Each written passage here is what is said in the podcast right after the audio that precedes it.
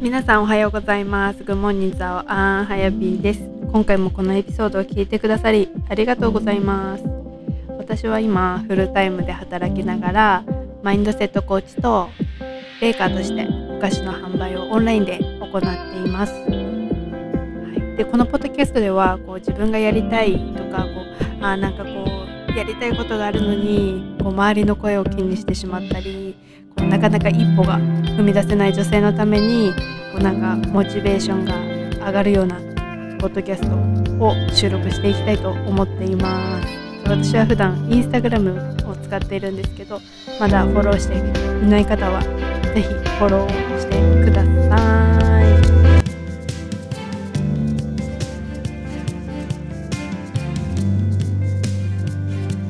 じゃあ今日も私がインタビューしたい人に来ていただきました。今日はリンさんに来ていただきました。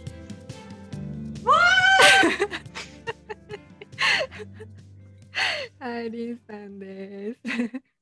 はーい。こんにちは。こんにちは。えーということで、まあ、リンさんと私はあのインスタグラムでちょっと知らし知ったんですけど、はい、あのもう素敵なね、もう beautiful soul な感じが もうなんか見ていてすあなんかすごくこう伝わってくる感じがあります。ということで 今日は来ていただきました。はい、ありがとうございます。じゃあちょっとあの最初にリンさんの自己紹介をお願いしたいんですけど、お願いしてもいいですか？はい、私の自己紹介ですね。えーっと、私は今、自分との向き合いについて、えーっと、コーチングをしていて、コーチングをしています。うんはい。で、なぜをこれ始めたかっていうと、私、昔は本当に自分のことが好きじゃなくて、もう自分のこと嫌いすぎて、辛すぎて、うわーみたいな感じで、そうで、そんな状態から、うんまあ、いろんな内観し始めて、あ、こうやって自分と向き合っていけば、こんなに人生楽なんだ、生きやすくなるんだっていうのを思い、なんかもうみんなに知ってもらいたいと思って、今の活動を行ってます。でなんかその過去に自分が何好きじゃなかったっていうのがなんか今全然なんか見見えない感じがするんですよリンさんからそうなんかだからなんかその話をこのインスタグラムとかでされていてなんか私にとって結構衝撃的でした。うん。んそう、なんかいろんな人からね、ん なんかりんちゃんいつもハッピーだよね、笑顔だよねって言われていて、うん。きっと当時も辛かった時も周りから見たら絶対分からなかったと思う。あの、は笑顔はいつもしてたから笑顔はいつもしててで自分ももうすごい一生懸命ポジティブ思考頑張ってた 頑張ってたのね。そうだから周りからはもしかしたら知らなかったと思うけど私と話してみるとちょっとなんかがおかしかったと思う。へー。えなんかねすごい面白かったのが、うん。あのこの前うん。Facebook とかでなんか自分の過去の自分みたいな出てくると思うんだけど、うん。過去の自分出てきたらもうなんか血だらけの写真をアップしてこういう人生なんかこうこのななんかねすごかったの。なんかえどうどう思ってもない病んでるよねみたいな、うん。だからまあそんな感じの人でした。いやもう全然信じられない。でもやっぱそうやってなんか隠しちゃうってあると思うんですよね。なんか。うーん。そのそうで、うん。そうね隠してしまう、しかも、うん当時は自分隠してるってことも知らなかったもん。うんでみんなも絶対こういうの分かると思う。うんあのふとなんか振り返ってみたらああれあげらもの自分ではなかったとか、うんなんかちょっと違ったって後から気づくものだよね。うん特にこう今みたいにこう内観とかりんちゃんみたいにされていてそうするとああの時ってみたいななんか気づく余計う気がんする。うんそうね面白いよね。その当時っていうのは何何年ぐらい前っていうかそれえもう当時は10年とか11年12年、10でも10年前ぐらいかな。うんそう 10, そう10年前ぐらいだ。懐かしいです。それでなんかこうなんだろう自分が変っていうかそうなんかこう変わりたいみたいな思ったきっかけみたいのは何かあるんですか？あもうね変わりたいと思ったきっかけはもうこのままじゃ生きてられないみたいな、うん、どうでもそういう時って絶対みんなもあると思うの、うん、このまま生きてたらどうなるんだろうとか、うん、このまま生きてたら絶対もう絶望だよねみたいな、でこのまま生きてでそうまだ覚えてたのがベッドですごいもう自信もないし、もう全てやるもう私すごい失敗に恐れていたのね常にずっと小さい頃、でもう失敗に恐れすぎて身動きができなかったの、うん、私が一つ行動したら絶対これは誰かの悪いなんか誰かに迷惑かけてしまう。そんな迷惑かけるなら私何もしない方がいいと思って、うん、本当に動けなくなってでも動けなくて体も動けないしもう涙が出るだけで、うん、こんな生き方は生きられませんみたいな 感じであそこから変わりました。そこから変えなきゃいけないみたいな、うん、こんなこんな生き方できないと思ったからね、うん、絶対これ聞いてる人もそういう時あるでしょ？なんかこのままじゃちょっとやばいみたいな。うん。えでそれでそこからなんかどんなことをしてこう変わってきたっていうか？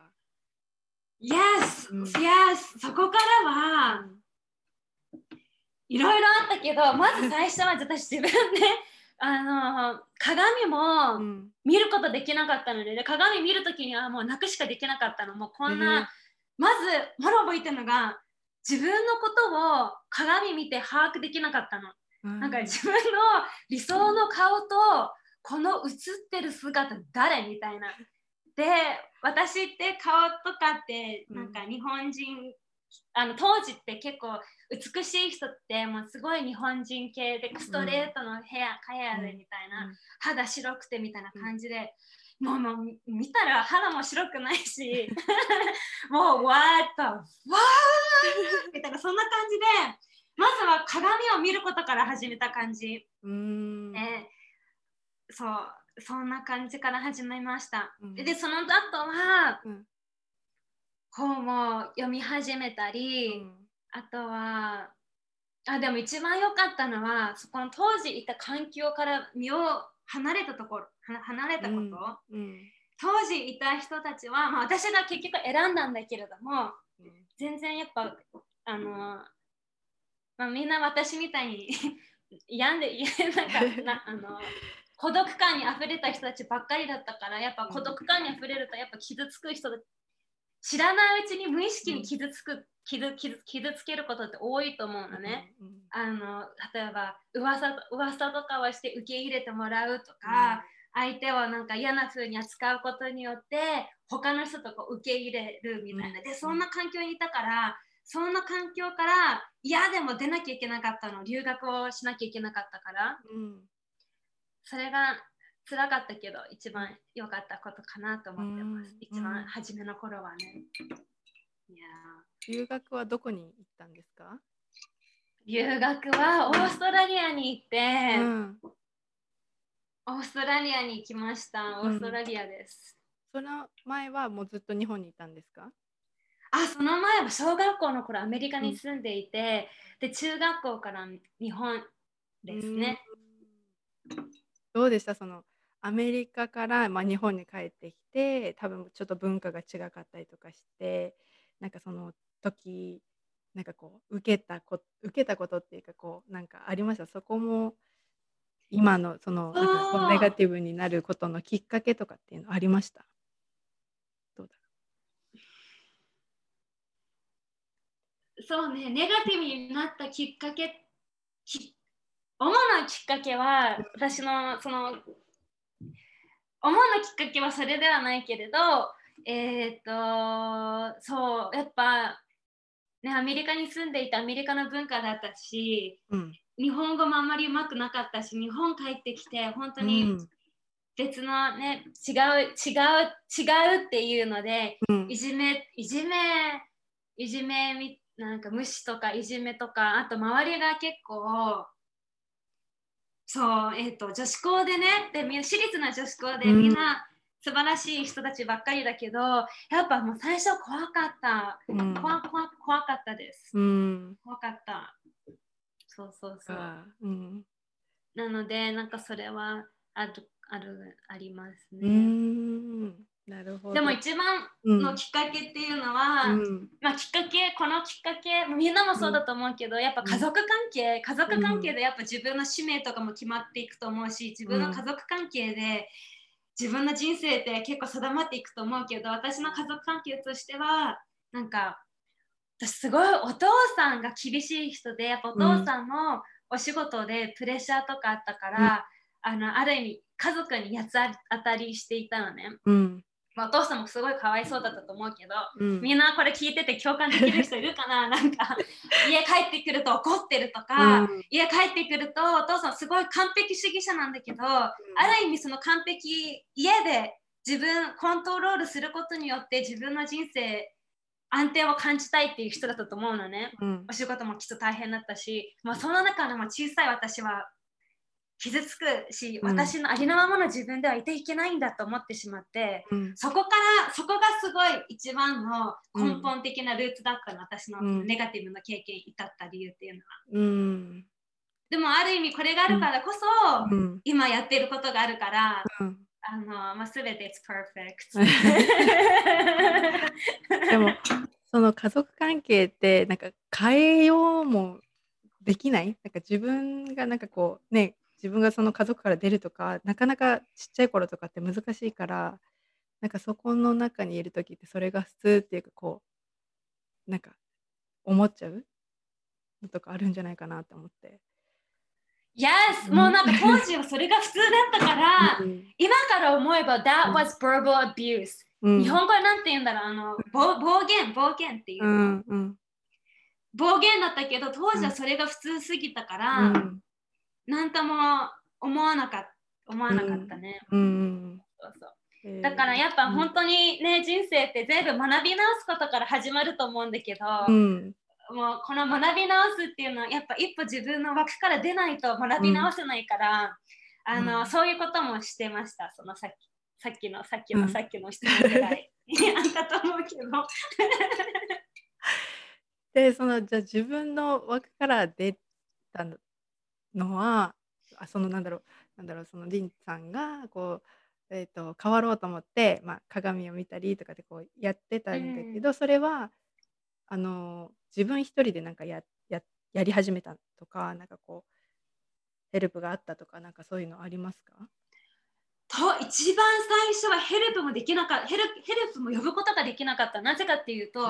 私は助けも助あのヘルプを与える人間と思わなかった。あのそんそんなもの本当に自己肯定感低すぎて、へー。そんなヘルプをもらう価値ある人間と思わなかったのね。うん。でこれもやっぱね向き合いとかみんなこれ聞いてる人も分かると思うかもしれないけど、全ては結局は私たちのご先祖様からもらってるものじゃん。うん。自分の親親のセルフトークだったり、うん。親の習慣だったりそれがこう受け入れてる感じだから私のお母さんもあの私は産む時とかってそういうセルフトークがあったみたいなのね。うんであーうつ うつったっていうか受け継がれたんだなってすごい思うけど、当時はだからその助けをもらうもらうっていうなんかもうそういう価値もない人間だと思ってたから最初はもらえなかった。うん。でそこからどうやってこうなんだろう自分自己肯定感を上げたりこうしてうんうん。きたのかな？そうね、やっぱ本を読み始めて、でも本だってやっぱ物足りない。うん。本でもやっぱ限りがあると思うので、何、うん。あのコンセプトわかる。で、うん。やっぱそれで変わっていくけど、うん。and then what? それでどうするの、みたいな。うん。で、そこから、じゃあやっぱり私誰かを、あの、まあ一番最初は私みたいな人を助けたいと思って、NLP、うん。しんえっ、と、 Neuro-Linguistic Programming を、コーチングを学びに、学びに行ったの。うん。で学びに行くっていうことは学校に通って、その学校に通ってあのお互いコーチングを練習し合うとかうん。するんだけどそれをし始めてある意味、まあ、個人セッションとかではないけど、うん。お互いにするからうん毎回うん。あのそこで本当に学び直すことができできた。あ、うん。こんな固定概念があるんだとか、こんなに昔のことでとらわれていたんだみたいな。うん。こんなに私は怖がってたんだとか こんなにまだ泣けることがあるんだみたいなことを発見することができた、出てきた。うん、えごめん質問なんだったっけ、うん、いや大丈夫それ答えになってる。大丈夫大丈夫。本当、うんうんうん、でもそうでもそれをし始めて、うんうん、あのやっぱマインドセットじゃ足りないっていうのが分かったのね。どんだけこうやっても中が足りない、うん、でそこから私はスピリチュアリティに入ってってでエネルギーを動かすとかも、ブラッドワークとか、あのあとその時に私ヨガティーチャートレーニングもあのインドで受け,、受けてたり、まあ、タイとか行ったりあとアマゾンにも行ったり結構いろいろ行ったので、それで、ああもうあとはもう宇宙系とかにもすごいハマって、あのチャンネリングとか、うん、これ聞いてる人そういうのハマってる人いるかしら？どうだろう？でもなんか全てなんかやったのね、うん、で本当にもうハマると私すごいハマる人だからもう毎週通うとかなんかもうワークショップに通ってトレーニング受けてもう受けるみたいな感じだったのね。でも結局思ったのがスピリチュアルキー、TK やっても、うん。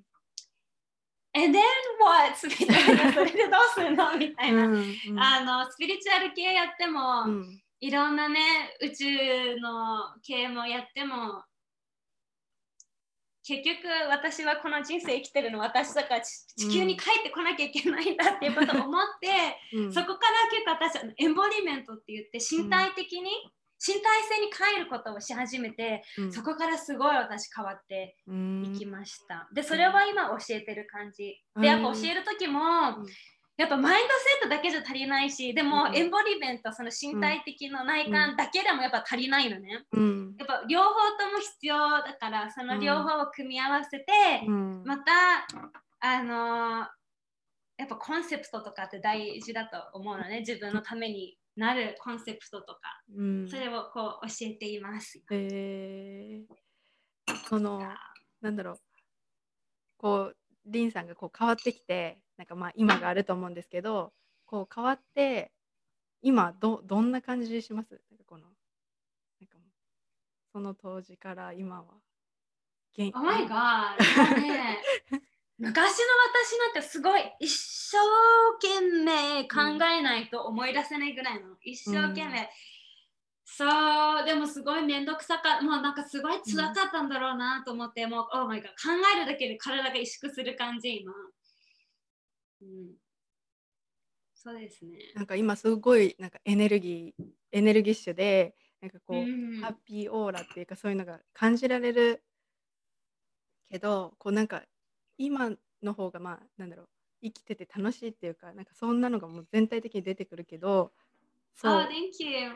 そう思ってるのかっていうかどう Yes, yes! そうですね、思ってますね。うん、そう、あの、そのエネルギッシュとかっていうと、うん、昔は本当に生きがいとか感じなかったし、生きがい感じなさすぎて、私盗んでたのものを。万引き万引きすることによって人生の生命力を感じたいみたいな。なんか感じたい。で、それ、それぐらい私生きがい感じれない人だったから、うん、それから思うと私今毎日生きがい感じてるし、毎日朝起きてすごい楽しいし、うん、すごい感じる。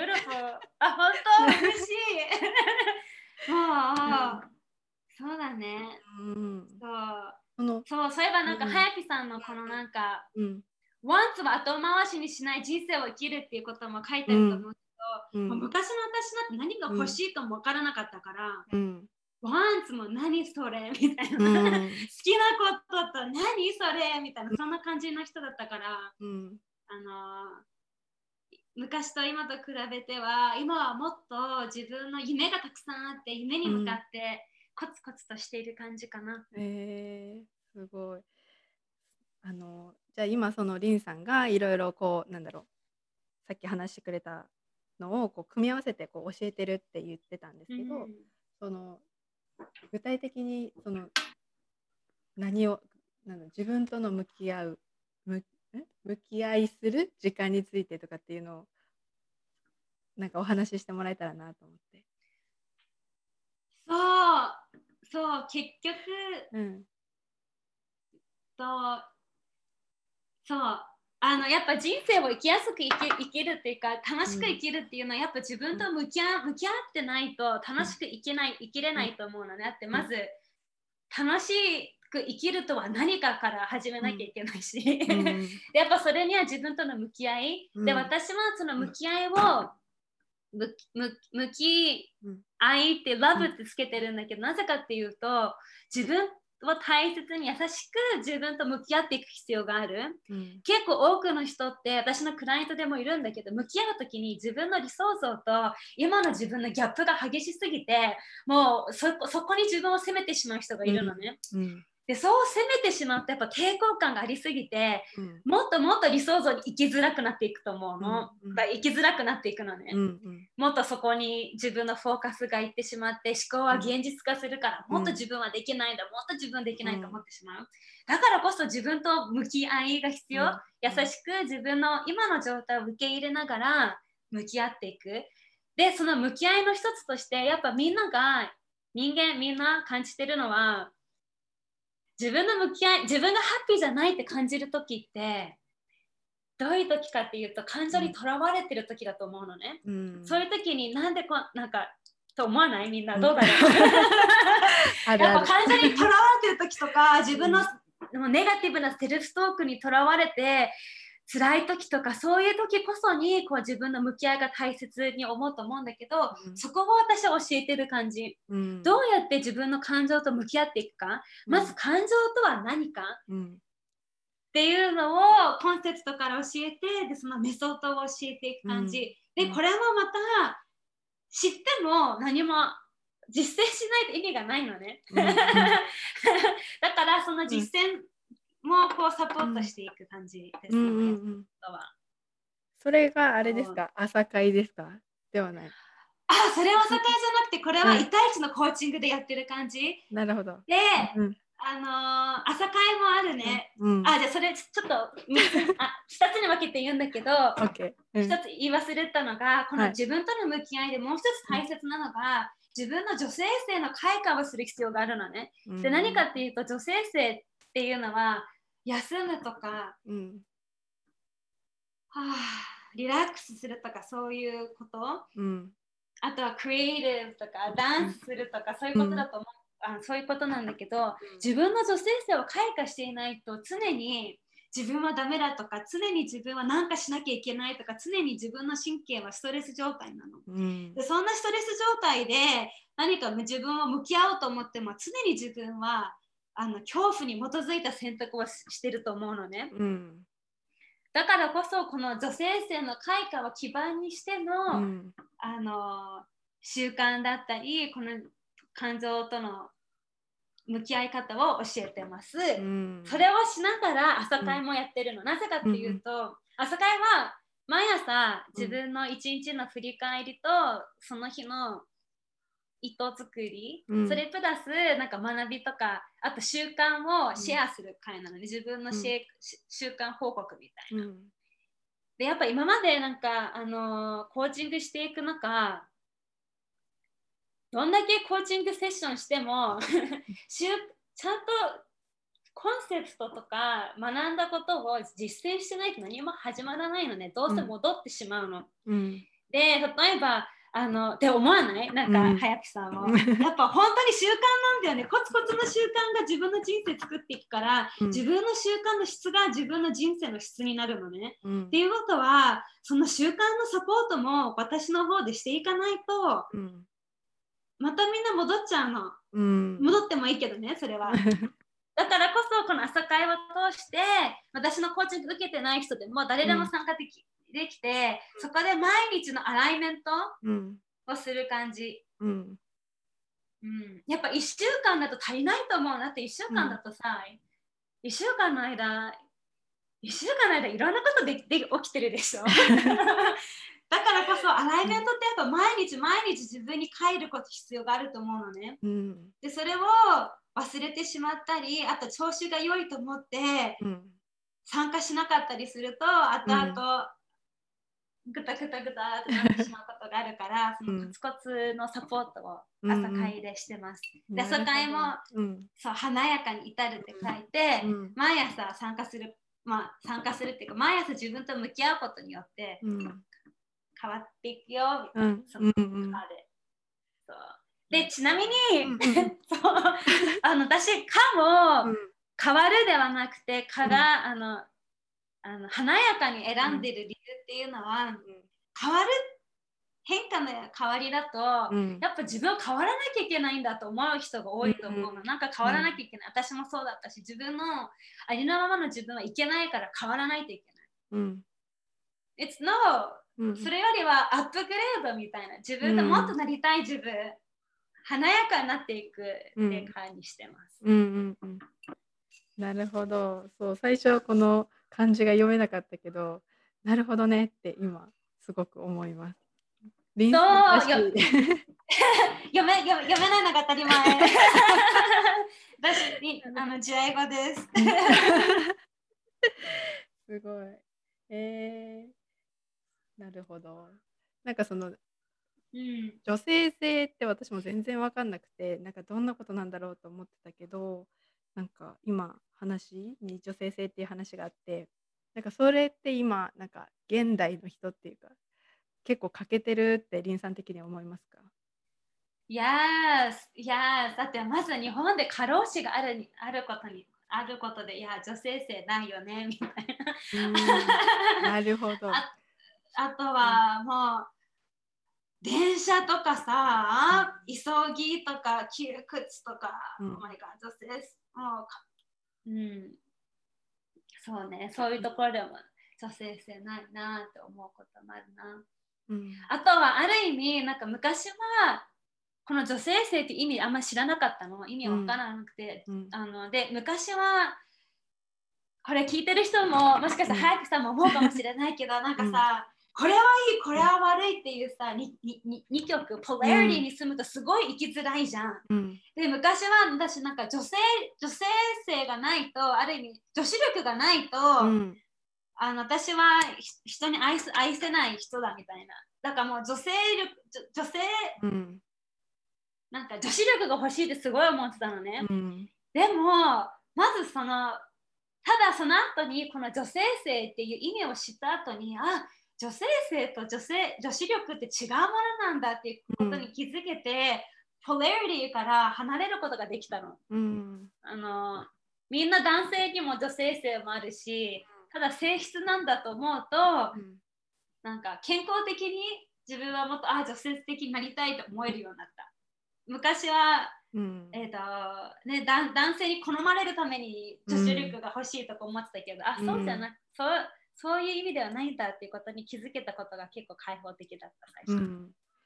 女子力って言葉私も好きじゃなく好きじゃないっていうかなんかとらわれるなんかでうん。なんか自分女子力ないって本当思ってたからなんかそうなんかそうリンさんも言ったけどなんかその好かれるようにじゃないけど男性に好かれるようにとかそういう考えにななっちゃう気がする。うんそうね。しかもね日本の雑誌とかでは、うん。あ今の雑誌全然読んでないからわかんないけど、うん、昔の雑誌は女子力アップ、うん。みたいな記事が あったと思う。めっちゃあった。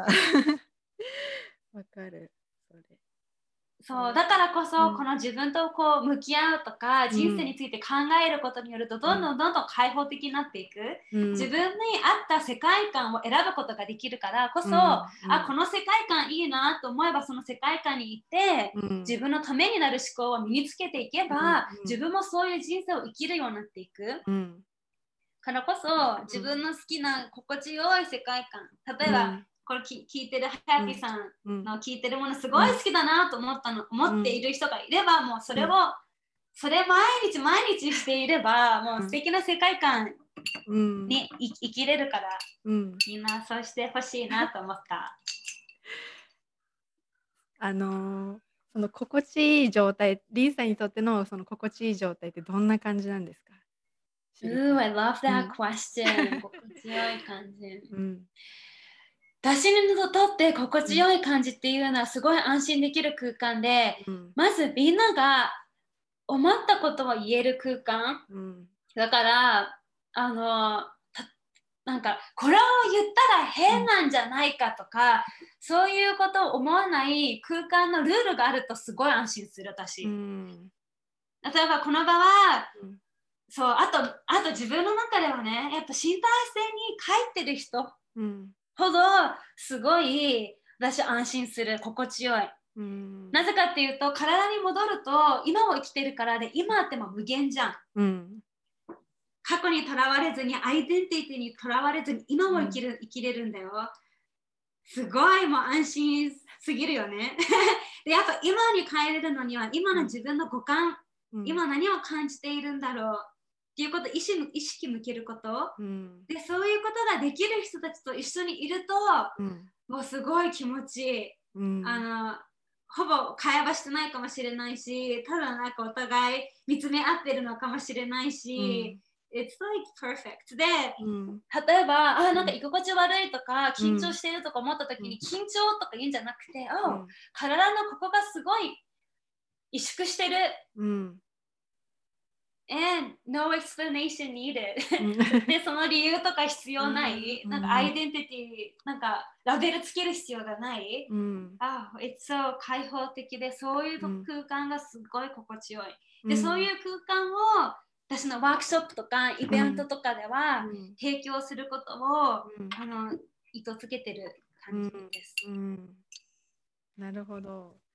じゃあなんかこう今聞いてくださってるリスナーさんでなんかこう、うんなんだろうこうやっぱりこう自分が知らない世界とかこうなんかこうなんかやったことないことにと飛び込むことってなんか怖いって思う人って多いと思うんですよね。でこうなんかそうしたらいいっていうの多分今のリンさんの話とか聞いて確かにそうそういう人に囲まれるところに行けば自分はなんかもっとなんかレベルアップするんじゃないかって思ってるけどこの一歩がこうなかなか出ない人になんかこうリンさんからアドバイスするとしたらなんかどんなこと？を 言うかな？I love your question.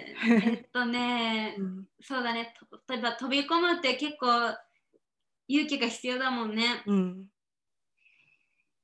私はいつもやってることあ2つあって1つはまずじゃあ何もしない自分。perfect、それもいいし何もしない自分がいるとしたらその5年後どうですか？その10年後なんでどうなってますか？うん。20年後どうですかって言って妄想し始めるの。うん。自分の人生どうだろう？このまま何も変えなければ。うん。でそうやっていくと結構多くの人はあなんかすごいグレーだとか自分すごいもう笑顔もしていないとか、うん。自分なんか結構小さすぎてうん。萎縮していて、えー大丈夫？みたいなみたいなって思う人いると思うんだけど、もし何もしなければその状態になるんですよ。うん。そうなりたいですか？っていう質問をすること。うん。でそれでなりたければ perfect そのままうん。生き,、生き続ければいいと思う。うん。でもうああでもう2つだ。で、うん。もう次はそうあの結構いろいろあるかも。あのどんどん言ってください。今までうん飛びあのなんか新しいことに挑戦したことあると思うのね。うん。でそれをリスト化して挑戦してよかったこと。で挑戦してもしかすると失敗したこととか嫌なことうん。あったかもしれないけど、それで学べたことっていうのをリスト化していくの。うん。そうするとあ意外と自分大丈夫だみたいな。意外と意外と何も怖くないですっていうのがすごい自覚できるのね。うんそう。なのでそれで安心感自分である意味作るっていうことと、うん。あとはやっぱ自分に何か飛び込む時にどうすればもっと安心して飛び込むことができるかうん。っていう自分の環境づくりを自分が作っていくの。うん。結構多くの人ってそれを考えずに飛び込もうとするからうん。もう神経がどうしようみたいなでパニックることが多いと思うのね。共感できる人いるかな。でやっぱあのその安心の空間づくりをしていくことが自分との向き合いの一つなのね。だって自分安心しなければ何も学新しいこと学べないじゃん、うん。そんな余裕がないから。うん。だからこそどうすれば自分は今安心して一歩進めるか。うん。っていうことはなっていうことをむ自分と向き合いをすることすることによって答えを出してうん。その安心の空間を作ること？うんうんあと最後が、うん。やっぱもし飛び込むことによってなんかすごい抵抗があるっていうことはそれはやっぱ自分の過去、うん、過去にとらわれていることだから、うん、それを深掘りすることが大切かな。でそれは、うん、まあ、私のコーチングで教えている感じ。そのなんか過去にとらわれるとか固定概念とかなんか私が思うにやっぱりこのに日本ってくくりたくはないけど結構なんか多いんじゃないかなって思うんですけどリンさんどう思いますか？固定概念とかなんかこうさっきの女子力みたいな話じゃないけどこうなんか型にはめられることがなんか多いんじゃないかなって思うんですけど。そうだね。型多いね、うん、多い多いしでも世界もみんなも多いよね、うん、多いからこそなんかこうやって私たち、うん、あのがこう一人ずつ発信すること、あと自分と向き合い向き合いをお友達に話すとか、そういうことをし始めることによってどんどんどんどんみんなを気づくきっかけを与えることができると思うんだよね、だからこそぜひみんなこれ聞いてる方にも、自分の向き合いを話すって結構勇気がいることだと思うけど、うん、絶対みんな話したいはずなの。うん、だって、You feel alive! 生命力感じない？自分と向き合って自分の人生とは何かとか、うん、どうやら生きれば幸せになるかって考える時って本当に自分と向き合って今を生きることができてすごいアライブネスじゃん。生きてる感じじゃん。それをシェアできるんだよ。その、うん、やっぱ人間ってやっぱその自分人間はやっぱつながりを感じたいから人間関係があると思うのね、うん、でこの人間関係のこのつながりっていうのはまず自分自身が自分とつながりを持っていなければ、うん、深い関係なんて友達とは持てないはず。だって自分ともつながりが持てなければ、How? 友達とも作れないはずでしょ、うん、だからこそもっと自分とのつながりを深めるような文化を私たちが一人ずつ作っていくことによって、うん、そういう世界を作ね深まあ、つながりを感じられるような世界、うん、固定概念を手放す世界をみんなで作っていきたいな、うん、と思います。うん、なんかそのリンさんは周りにその自分の向き合いとかそのお話をする人っていうの前からいたんですか？そうなんか結構私栃木県でいない、いないって思っちゃってるところもあると思うんですよね。でなんかそういう話をするとなんかまあ、変な話意識高い系とかちょっとなんか違うとかって見られがち。でもこうやって今はオンラインでつながってリンさんとお話ができているわけなんですけど。そうでも、ま、元からそういたのかとかこうどうして ?No! ある意味、ある意味なんか私たちの意識が、うん、私たちのコンシャスが周りのコンシャス同じなのね。うん、だからこそ昔のコンシャス私はだから自己肯定感が低くて自分のこと嫌いイコール周りもそういう人しかいなかったの。いや昔ももう孤独感に溢れてる私周りも孤独感で辛い苦しんでる人しかいなかったの。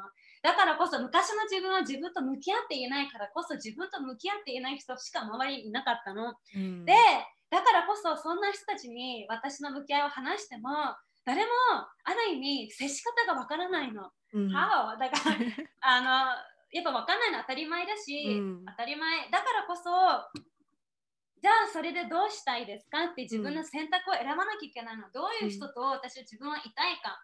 じゃあそういう人はどこにいるか。または自分の好きなこと、もし向き合いが好きであれば、好きなことをしていてワークショップを受けていたりトレーニングを受けたりしたらどんどんどんどん自分に合った趣味に合った人が現れてくるの。うん、でそういう人たちに自分の向き合いとか話していけばある人は会わないかもしれないし、会わなければグッバイ、うん、いやその人と友達にならなければいいだけだし、うん、もっと友達になれる人が増えるってことだよ、うん、ある意味拒否された分、それだけ自分と会った人たちと会えるんだよ。っていうことはどんどんどんどん自分のことを話し始めて会わない人はもういなくなっていくから perfect、ある意味自分の中でスクリーニングテストができてるの。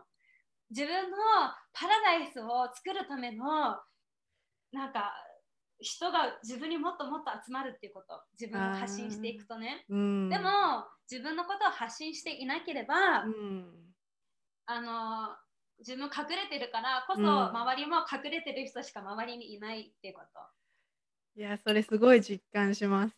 なんかこう自分がやっぱりこうポッドキャストとでこう発信し始めてだからこそこうやってリンさんとつながれるしこうは そう話せる人が増えたしで同じような考え方というかそうそうあの集まってくるなっていうのは思ってるんですけどそう今のねリリンさんの話であったように、こうじゃあこう自分に合わない人はグッバイって言ったけど、うんなんかそれすらもなんかこ怖い自分っていうかなんかできないこうバウンダリーが引けないって人もいると思うんですよね。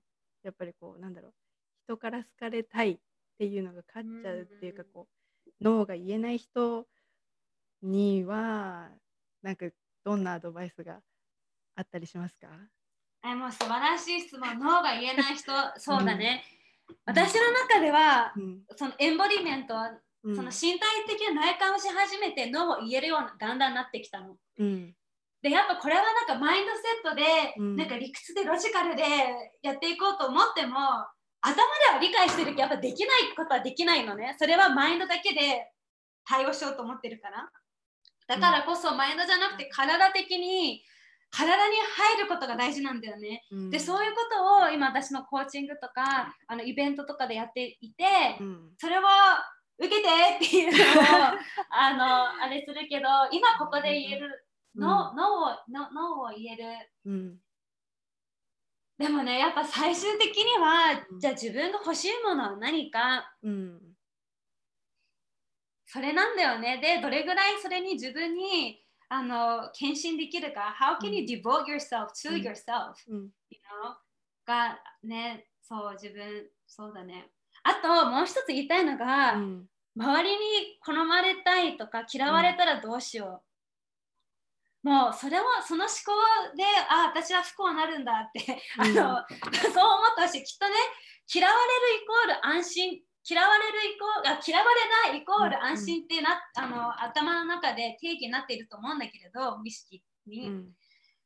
嫌われないことをするとどんどんどんどん自分を見失っていくんだとかそうやってリフレーミングっていうのがあの NLP で言葉があるんだけど、言葉を変えていく必要があるの。うん。あのあると思います。うん。だってどう考えても私の中では今だとうん。嫌われなくない。それで自分をある意味置き去りにするっていうことでしょ？ありのままの自分見失うっていうことでしょ？うん怖いよね。そんな人生、10年間、20年間、50年間、何も今の言動を変えずに生きていれば、どんだけ、もう絶対うつ状態でしょ？それは私そういう人生生きたくない。うん。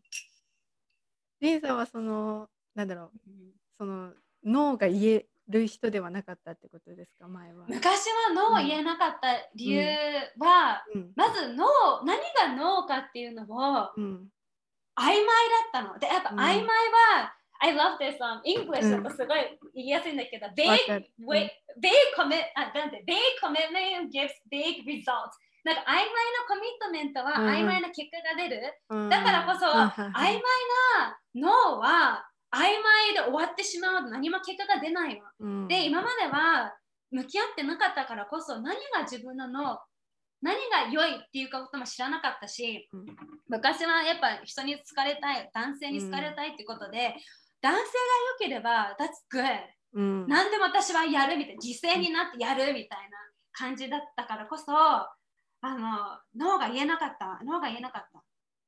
そう。あとやっぱ若い時ってさ、うん自分のことをそあ若い若い頃って言っちゃいけないな。うん。自分のことを尊重できていない時って周りも自分のことを尊重できていないから尊重できていない文化に生きている生きているとあこれが普通なんだと思ってしまうんだよね。だからそれわかるでしょ、なんか。わかる。だからこそ、うん。なんか例えば今今だったら信じられないけどそう私昔そのレイプされたことがあるのね、うんでレイプされた時にもあまだ覚えてるがレイプされた時にも Wow! What just happened? なんか何が起きたのかも分かんなかったし、うんで次の日にその男性にえ昨日やったことはいけないことだったよって私言ったら、うんうん、It's okay, it's okay みたいな、慰められたの、大丈夫、大丈夫みたいな。でもそれもショックすぎたのね。うんで、あで、そのまま、あそうなんだ、It's okay なんだ。よ、うん。そういうことをされても大丈夫なんだって思ってしまったために、うん。ああ、それはノーじゃないんだって思ってしまったのね。うん。だからこそ、何が言いたいか忘れたけど、ある意味その自分の脳がはっきりしてないと、うん。自分が源として生きてないと周りが自分周りが源として生きてるとね周り軸で生きていると自分軸がなさすぎて脳がないんだよね、うんだからこそ自分何が欲しいかっていうこの聞くことが大事。うん。でそれが本当に自分に返ってくる第一歩なんだよね、うん。今何を感じていて何が欲しいかっていうのが大事だと思う。うんうん。なんか自分のことをそうやってなんか尊重してなければそうなんか周りも尊重してくれないっていうかこうそれはあります。ね。そう。でうん。しかも周りも尊重できていない人しかうん。周りにいないよね、うん。だって尊重できてる人はもちろん自分といるわけないじゃん、うん、意識が違いすぎてそういう人たちってきっと違う、に、違う文化にいると思うのね。だからこそ積極的に自分が行きたい世界観どこかにい行く必要があるんだよね。はい。はいとか最高。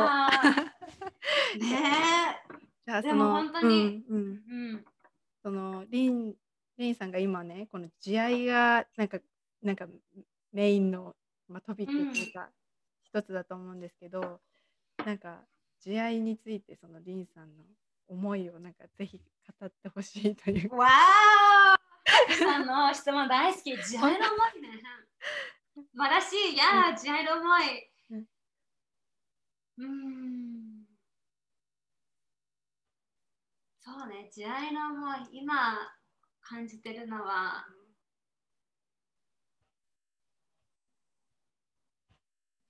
なんか慈愛を自分を愛さないと、あ自分、なんだろう、慈愛。その自分を愛す、うんうんうん、なんでこれ自分をが大切って思ってる？大切か、うんそうなぜかっていうとその自分を愛すことっていうのはその感情の波動の中でも一番高い波動なのね。うん。ジョイ、ピースとかあると思うけど。でそれっていうのは本当に自分の波動が調和されてる状態。うん。でみんな一人ずつ自分の波動を調和していけばもう平和しかないでしょ。自分のことをみんな愛していれば愛に基づいた言動を起こすことによって人を傷つくことができないはず、うん。である意味もしね意図的ではなく人を傷ついても、うんそれを愛すことができるのそれを受け入れる人なのみんな自分を愛していればうんでも自分のことを受け入れてない人がいるとあの周りのことも受け入れることができないのね。うんだからこそ本当に世界平和実現したいと思ったら自分をまず受け入れることからが大切なの。自分と向き合うことが大切なの。自分と逃げていればどんももちろん問題はそのそのままだしうん。もう自分は世界なんだよ。だからこそ自分の波動を調和することによってうん。宇宙の調和をするっていうことがすごい私のミッションなのね。うん。でやっぱ自分と向き合って自分を愛すことって自分のために自分を愛そうと思ってもやっぱ足りないと思うの。モチベーション足りないと思うの。うん。自分のために最初ってやっぱさ自分のためにってうんみんなこれ聞いてる人どうだろう？うん。自分のためにだけじゃできないんだよ最最終的には。うん。みんなのために私は変わるんだとかうん。みんなのために私は自分のことを愛してそれは発信するんだと思うほどうん。やっぱみんなのためが意識があって行動に移しやすいんだよね。うん。だってもう私だけのことじゃないもん。うん。もうみんなのために私やってるんだよ。うん。そうやって生きていけばもう,、うん。もう本当に宇宙調和しかないはず。確かにそれ人のためになるって考えるともっともっとなんかこうやる気っていうかそれは高まってくる気がしますね。そううん。そうじゃないと絶対その間にやっぱクライアントさんでもいるけど自分のためだけだとうん。うん And then what? それでどうするの、みたいな。そうだからこそ確かに自分が変わることで周りにすごいいい影響っていうのはこう与えられるしその波動がこう伝わっていくっていうのはある気がする。いやーそうだからぜひみんなに自愛もう自愛したら人間関係も愛しかないし。うん、自愛したらみんな自分の好きな人生生きてるし。ね。なんか正直あ。その愛ってなんだろうこの私はもう日本でずっとい生きてきてるからその愛ってことに対して正直こうピンとこないんですよね。なんかこう。う、うん、なんかそれ、うん、なんだろうね。自分を愛するとかって言ってもなんかこうなんだろうしっくりこないっていうか愛ってなんかあんまり使わないっていうか 気がするんですけど。なんかこう、まあ自分を愛することがこうできないっていうか、どうやったらいいのかってわからない人にと対して、なんかこう今からでもできるその一歩みたいなの何かありますか？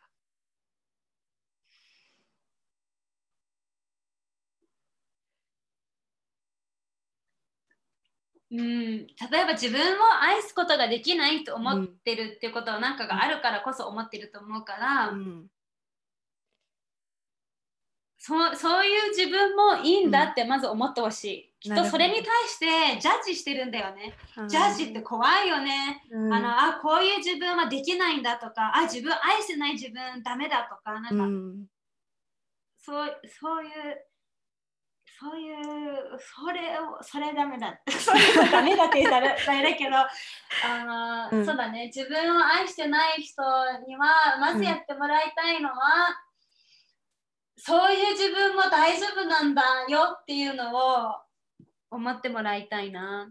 あとはうんやっぱあのーやっぱ自分の好奇心を追ってほしいんだよね。で、うんやっぱ自分の好奇心を追っていけば、自分がいる、自分が、自分、心地よく自分が学べる場所が出てくるの。うん、もしかしたらこの向き合いとか自己啓発系じゃないかもしれないけど、うん。自分に会うべき人会うからその会うべき人会うと世界観が広がってうん。自分、あのこう開花し始めると思うからこ思うからまず好奇心を追ってほしいな、うん、結構自分が好きじゃない時ってあのみ何もアクション取ってない時が多いと思うけどうん、好奇心まず好きなことをやってってもらいたいな。いやそれは私も同じです。なんかんなかなかこう好きなことをやるってこう大人になってくるとなんかできなくなってくるんじゃないかなって私は思ってて、うんうん、だからそれってそれが一番なんか自分がやっぱワクワクしてたりこう楽しい状態にいるってことがなんかいい状態だと思ってるんで私は。うん。だからううんんそうねうん、あはいあともう一つ入れたいのが、はいごめん、そのさっきのはちょっとごめん、私が説明、あもうちょっと説明したくて、うんその自分愛してないイコールいけないって思ってると思うんだけど、うんそれも愛してなくて What's wrong? って思ってほしい。愛してなくて悪くないじゃん。うん、It's okay っていうのを思ってもらいたいってことと強調したいです。はい。ありがとうございます。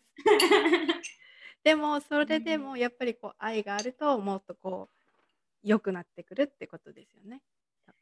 yes! だって、うん、絶対うん。ある意味思いやそうあの愛そうそう。うん。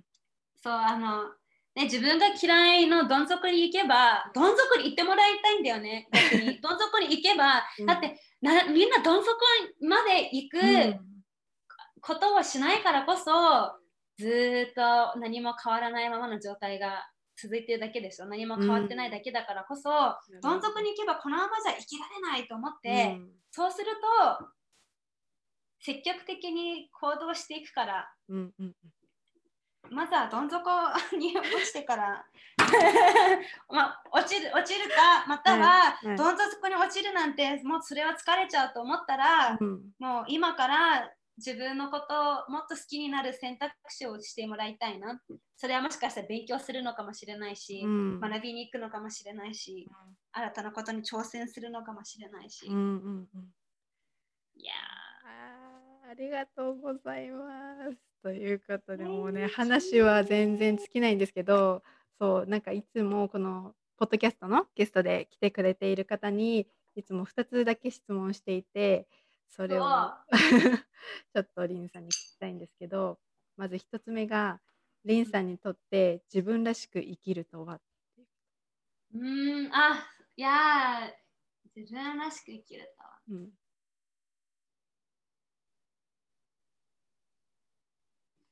そうねなんか自分らしく生きるとは。うん。自分らしく生きるとは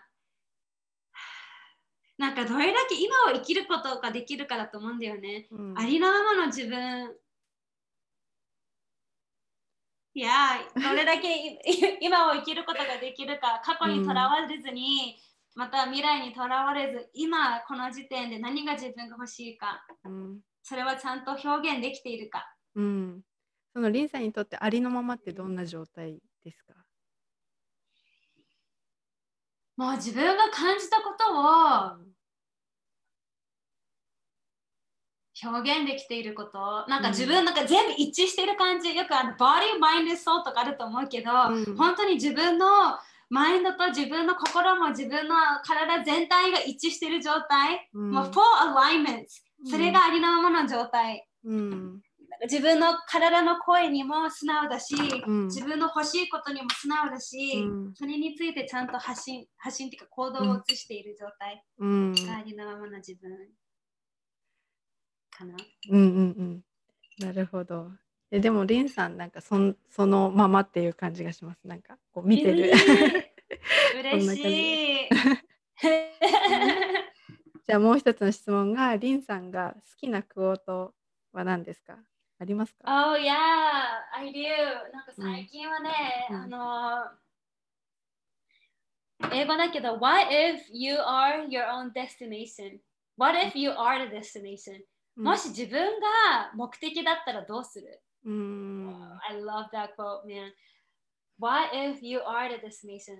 結局さ、みみんな結構もうゴール、ゴール、ゴールって言って常にもう未来見てる人が多いと思うので、ゴールに向けて。うんそうすると今を生きれなくなっちゃったり、うん今を楽しむことができなかったり、うん将来に向けて、将来になれば I'm gonna be happy。将来、なんかそ、うん外外の幸せうんを求めてる人が多いと思うんだけど、No, you are the destination.、うん You, don't have to change anything. もう自分変わらなくても大丈夫なの。もうありのままの自分で大丈夫なんだよ。っていうことが含まれているのと、うんあと、You are the destination. 自分のコツコツさが出てくると思うのね。コツコツしている状態。うんやっぱみんなコツコツ忘れてると思うの。何うんか自分に夢があると、すぐにこの夢にと達成しないと、うん自分はなんかいけないとか、あうんダメだとか、うんそういう考え方疲れるよね。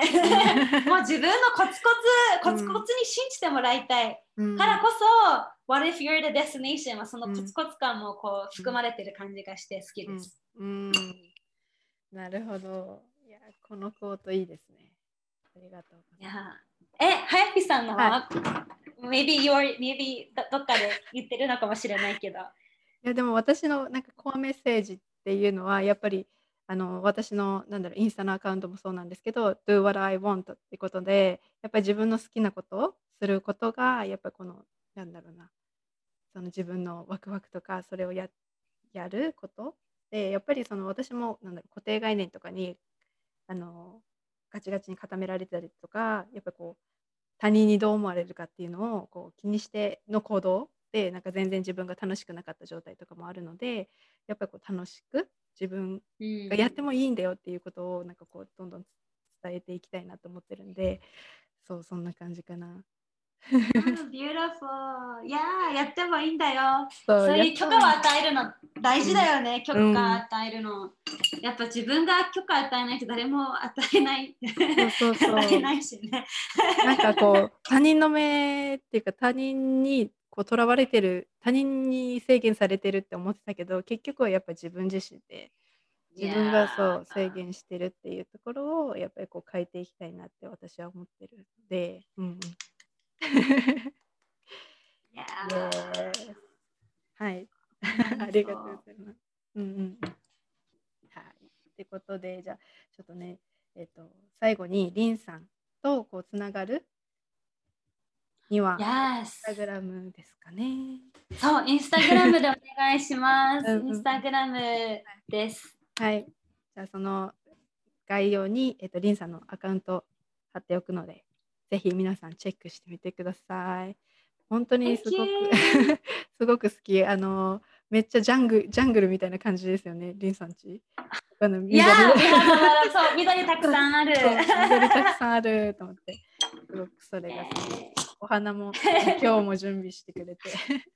お花、ねお花でサンデーがある。お花買う日。やっぱお花あると幸せ。ねえ、絶対幸せ。うん。はい。じゃあ、ありがとうございます。じゃあ、今日は本当にいい話が聞けました。ありがとうございました。Thank you.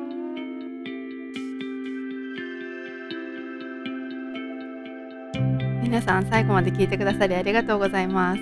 本当にあのリンさんのインスタグラムとかあの発信を見ていただきたいんですけど本当に今のリンさんから信じられないっていう感じの、ね、前のネガティブのあの時代っていうのが本当に信じられないんですけどなんか本当見てるだけでこう元気になったりこうなんかすごい素敵な発信をされてるのでぜひあの概要欄からあのチェックしていただきたいと思います。はい、で最後に私のインスタグラムも概要欄に貼ってありますのでこちらから、はい、ぜひ私のことフォローしてください。